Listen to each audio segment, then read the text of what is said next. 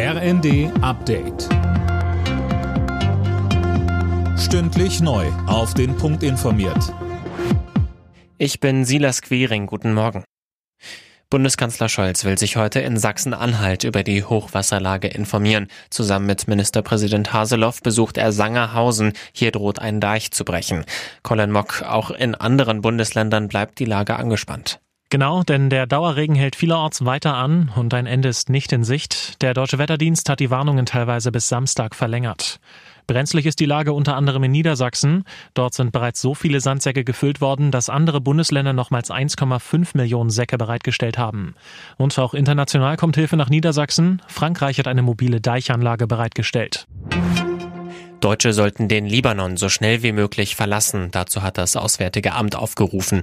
Die Sicherheitslage im Nahen Osten sei unberechenbar. Nach dem Drohnenangriff auf einen Hamas-Anführer sei eine weitere Eskalation zwischen Israel und dem Libanon nicht auszuschließen.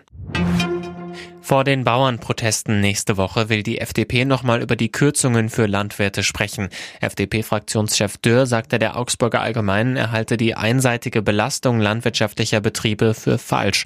Mehr von Tim Brittrup.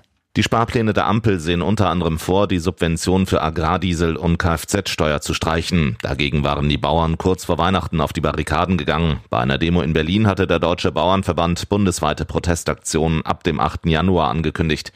FDP-Fraktionschef Dürr geht davon aus, dass die Ampel eine faire Lösung für die Landwirte finden wird. Seiner Meinung nach ist sich die Koalition in der Frage einig.